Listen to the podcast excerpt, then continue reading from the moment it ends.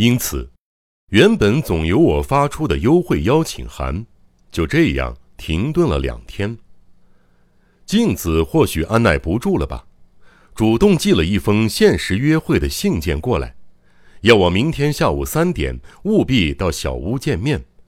信上还写着埋怨的话语：“您该不会是知道了我这名女子骨子里如此淫荡，对我生厌，害怕了吧？”收到信以后，不知为什么我提不起劲儿，非常不想去见他。但到时间的时候，我依旧出发赴约，前往那欲行松下的鬼屋。时序已进入六月，梅雨季前的天空灰蒙蒙的，忧郁低垂，仿佛就快压到地面上，让人喘不过气来。那天异常闷热，我下了电车，走了三四厅的距离，腋下与脖子一带都已沁出汗来，一摸。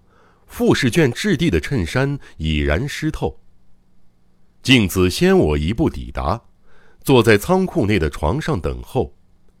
仓库二楼铺着地毯，摆了一张床与几张长椅，放了几面大镜子。我们尽情装饰这个游戏场。静子更是不听劝阻，不管地毯还是床铺，全都是做工精细却高价的可笑的商品。镜子穿着华丽的单层结成和服，系着绣有梧桐落叶的黑缎腰带，梳着艳丽的丸髻，坐在纯白松软的床垫上。欧风的摆设氛围与和风的她，在若明若暗的房间衬托下，给人的视觉带来强烈的冲击。当我看到眼前这个梳着闪耀着艳丽光泽玩髻的寡妇时，脑海里一下子浮现出另一个发髻松垮、刘海凌乱的垂落额前，后脑勺交叉着湿润发丝的妖艳淫荡的女子。她从这个偷情的地方返回小山田宅邸时，总要在镜前花上三十分钟整理头发吧？前几天您来询问大扫除的事情，发生了什么事儿？没见过您那么慌张的样子，我想了又想，就是不了解您的用意呢。我一走进房间，镜子立刻询问这件事儿。不了解。我边脱下上衣边回答：“哎，不得了啊！我犯了个不得了的大错。清洗天花板是十二月底，小山田先生手套上的饰扣脱落。”却是在那一个多月以前啊，因为司机说是在十一月二十八日才拿到那副手套的，掉饰扣的事情当然在十一月二十八日之前才合理，顺序完全反了。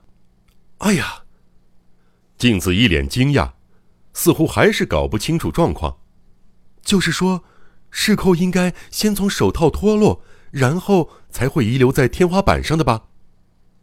嗯，问题就出在中间的那段时间，也就是说，小山田先生爬上天花板时，脱落的饰扣没直接掉落在天花板上，真是太奇怪了。换句话说，一般情况下，饰扣应该在脱落之后立刻遗落在天花板上。然而，从饰扣脱落到遗落在天花板上之间，居然隔了几个月，这无法以物理规律来解释啊！说的也是啊。他脸色苍白的搭腔，似乎陷入了沉思。如果说脱落的饰扣放在小山田先生的衣服口袋里，两三个月以后不小心掉落在天花板上，或许多少能解释得通。但小山田先生可能从去年十一月到今年春天，一直穿着同一件衣服吗？啊，不可能的！我丈夫很讲究，年底前已经换上更厚的保暖衣物了。你看，这岂不很奇怪吗？那么，他倒抽了一口气，果然平田还是……话说一半又吞了回去。正是，在这件事中，大江春泥的气息实在太重了，我必须重新修正先前意见书上的推理。我向镜子简单说明了这件事，仿佛是大江春泥作品中的诡计大全。疑点是证据过于齐全，伪造的恐吓性太逼真。或许你不太清楚，春泥这个人以及他的生活状态实在很古怪。他为什么不肯与访客见面？为什么不断的搬迁、旅行、装病？难道只为了躲避访客吗？最后甚至不惜白花钱，在向导虚旗厅租了一间空屋。到底为什么？再怎么厌世的小说家也没必要做到这种地步，太难以理解了。若不是为了杀人做准备，岂不是太古怪了？我在镜子旁边坐下，他一想到可能还是春泥所为，不由得发起抖来，身体紧靠着我，死死抓住我的左手。仔细一想，我简直就像他的傀儡。我的一切推理，不过是以他的推理为样本，是他推理的外观重新操演一遍罢了。哈哈哈哈！哎，我自嘲似的笑了起来。他真是个可怕的家伙，完全预测到我的想法，并准备好证据。如果他的对手是一般的侦探，那对方的思维肯定跟不上。只有像我这种喜欢推理的小说家，才会有如此峰回路转的想象。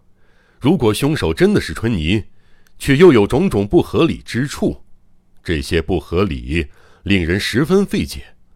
这也正是春泥是一名城府深不可测的恶人的理由。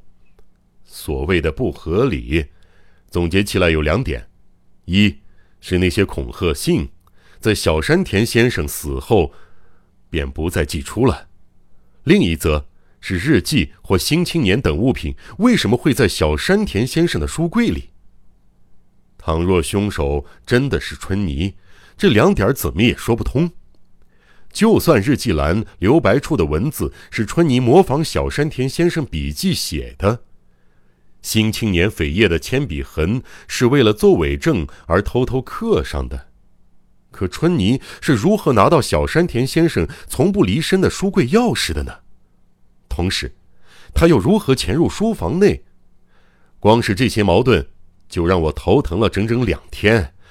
唉，我也不断的思考，最后，总算找到了一个能够解释一切的结论。我刚才也说过，这件事儿到处充满了春泥的气息。于是，我又拿出他的作品阅读。看能不能找到解决方法。有件事儿从来没跟你说起过。我曾经听博文馆的编辑本田说，他看到过春泥戴着尖顶红帽，扮成小丑模样在浅草公园游荡。后来，我们跟广告公司打听过，公司里的人却说这个人应该是原本就住在公园里的流浪汉。春泥混入浅草公园的流浪汉圈子里。岂不是史蒂文森的化身博士吗？我注意到这一点，便从春泥的作品中寻找是否有类似情节的小说。你也知道吧？他在失踪前所写的长篇小说《全景国》与其前作《一人两角》中的情节正好符合。读了这两篇小说，我深深感受到他对于化身博士的情节有多么向往。也就是一个人同时扮演两个人的桥段。我我好害怕。镜子紧握着我的手说：“你说话的样子好可怕，别说了吧。我不想在灰暗的仓库里听到这些。只要能像这样跟你在一起，我才不要提起平田的事儿。”哎，仔细听我说，这可是关乎你性命的大事儿啊！